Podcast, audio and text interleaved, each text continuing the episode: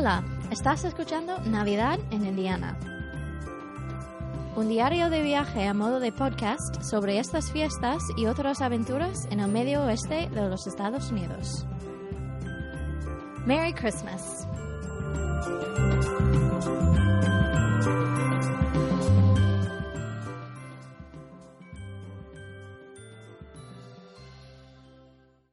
Hey, ¿cómo estáis? Bienvenidos al capítulo 11, Viajando al futuro, con un Tesla. Voy a romper lo que propuse en el anterior capítulo acerca de un capítulo de historia de la ciudad de Kokomo, y ya entenderéis por qué, aunque bueno, si habéis escuchado hace ligeramente tres segundos el título del capítulo y habéis visto la entrada del post en navidadenindiana.wordpress.com, podéis hacer una idea de lo que va a pasar a continuación. Eh, rompo también porque quiero hacerlo, la verdad es que me apetece hacerlo un poco más tranquilamente yo estos dos días, pese a que es un capítulo que llevo preparando casi desde el primer día del viaje, me apetece darle un poquito más de, de mimo a ese capítulo, hornearlo un poquito más. Y así que por eso empezamos de esta manera este capítulo. Voy a bajar esta parte. Ahí, muy bien. Pues os cuento así un poquillo qué ha pasado estos dos días. Como bien más o menos vaticiné en el anterior capítulo, pues se sucedían eso, quedadas y demás. Así que lo, más destacable es que tras esa nieve que desapareció rápidamente y que ya no hay rastro de ella ni nada, Indiana nos está regalando sol. Un sol muy bonito que como ya recordaréis en el capítulo 9 tenéis ahí un vídeo de 25 segundos en el cual se ve un poquito los colores que toman esta tierra bañada bajo el sol y queda muy bien. Eh, sí, ayer hicimos una pequeña quedada con unas amigas de mi pareja, es compañeras de trabajo y demás, y muy bien. Luego unos amigos que son un matrimonio, pero atención, porque aquí empieza lo, bueno de este capítulo. Y es que el, el hombre de la, del matrimonio, Ben, tiene un Tesla. Tiene un Tesla que Habrá gente que al escuchar esto ¿qué es un Tesla?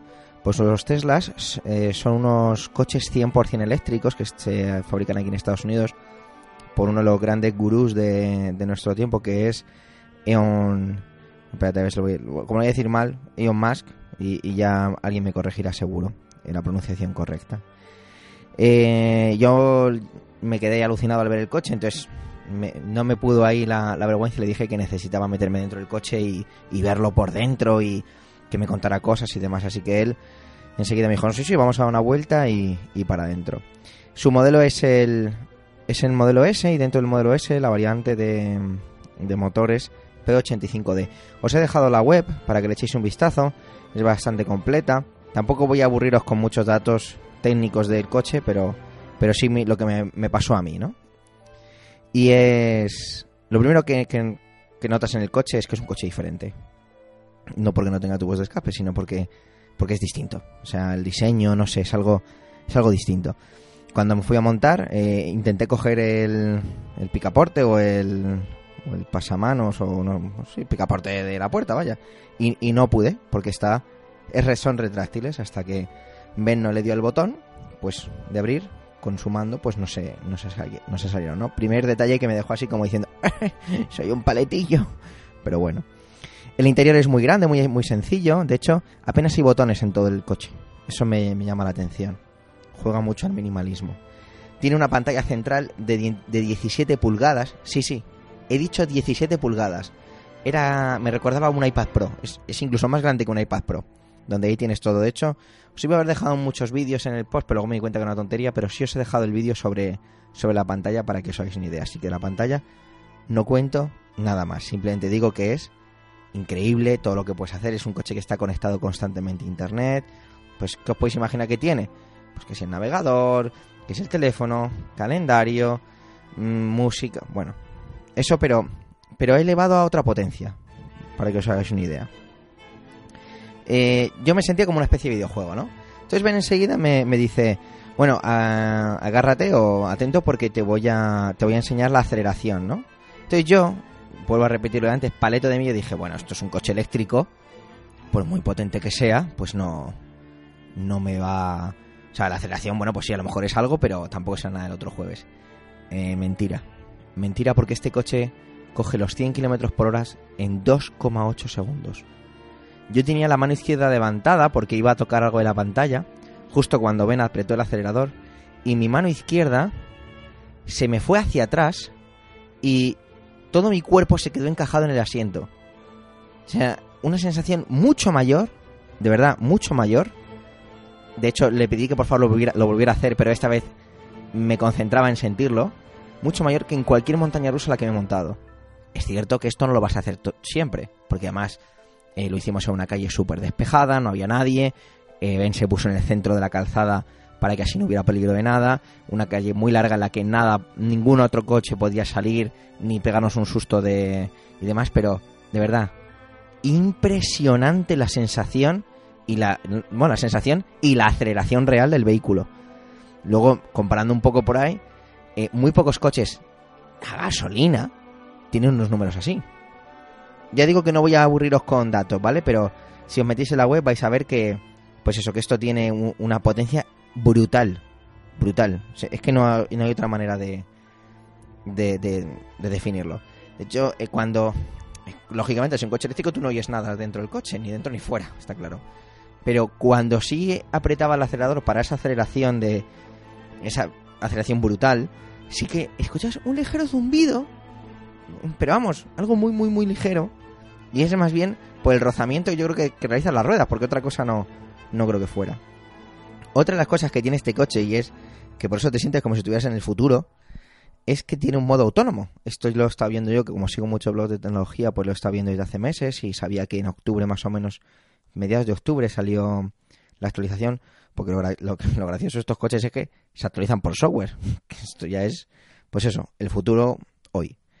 Y, me dijo, ven, que lo, vamos a probar.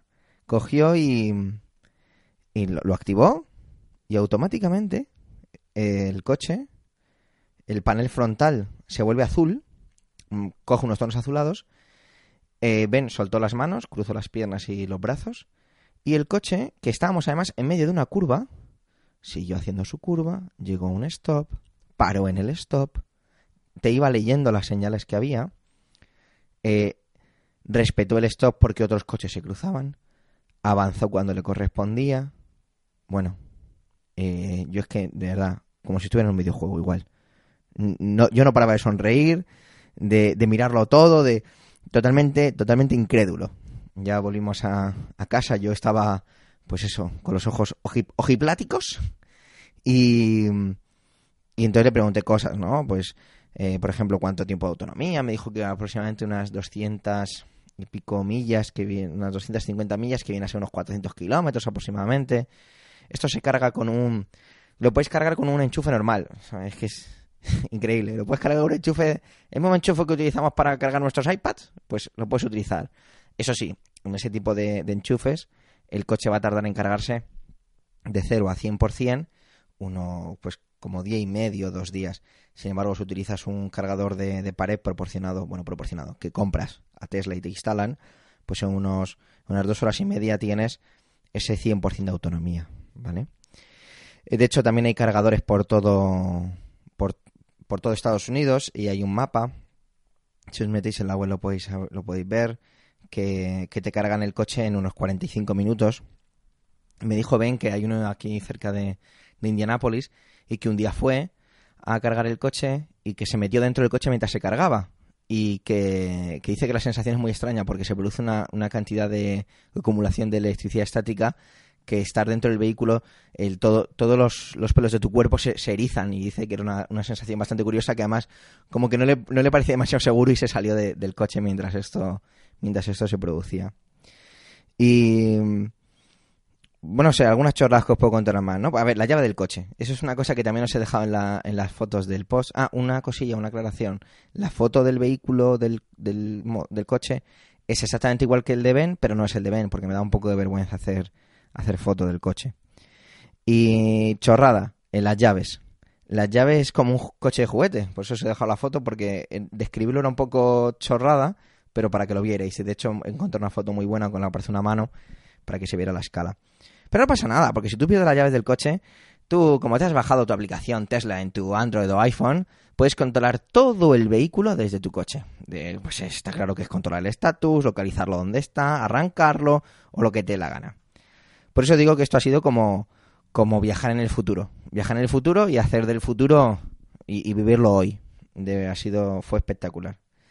De hecho, yo no, no, no, paré en toda la cena, creo que me convertí en un poco en un pesado, nada más que preguntándole cosas sobre el coche y, y demás. Y pues la verdad es que poco más. El viaje ya, pues, ya no es que empiece a acabar, no, es que ya estamos en la parte de esto se está acabando, de manera ya real. Hoy hemos empezado a hacer maletas, con lo que eso, con lo que eso conlleva, ¿no? Jugar un poquito al Tetris, recordar esas, esas partidas en las que no te baja nunca la, barra horizontal, bueno, horizontal vertical, la, el rectángulo perfecto. Y, y poco más. Hoy hemos quedado con, con sus tíos para comer porque uno de ellos trabajaría esta tarde y no podrá venir a cenar. Y bueno, yo creo que es un poco lo, lo que va tocando. Mi cuerpo empieza a estar un poco saturado ya de tanta comida sana por aquí. Valga la ironía. Y mañana avión. Esto saldrá publicado cuando, según mis cálculos, no, no, no, que estoy diciendo tontería, nada, saldrá publicado más o menos a la misma hora de siempre, porque lo dejo programado y ya está. Eh, mañana es viernes, siguiente es sábado, supongo que el... pero ya sábado en horas... sábado ya por la tarde, no sé si el siguiente capítulo saldrá publicado domingo, por la mañana o solo por la noche, depende de, de lo cansado que esté tocar madera por nosotros en que no haya problemas con los aviones, ni equipajes, ni nada, y que lleguemos a la hora a la que tenemos que llegar. Así que nada, ya solo queda decir que volaré. Oh.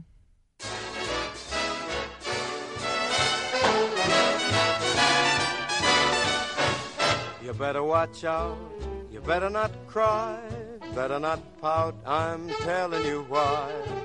Santa Claus is coming to town.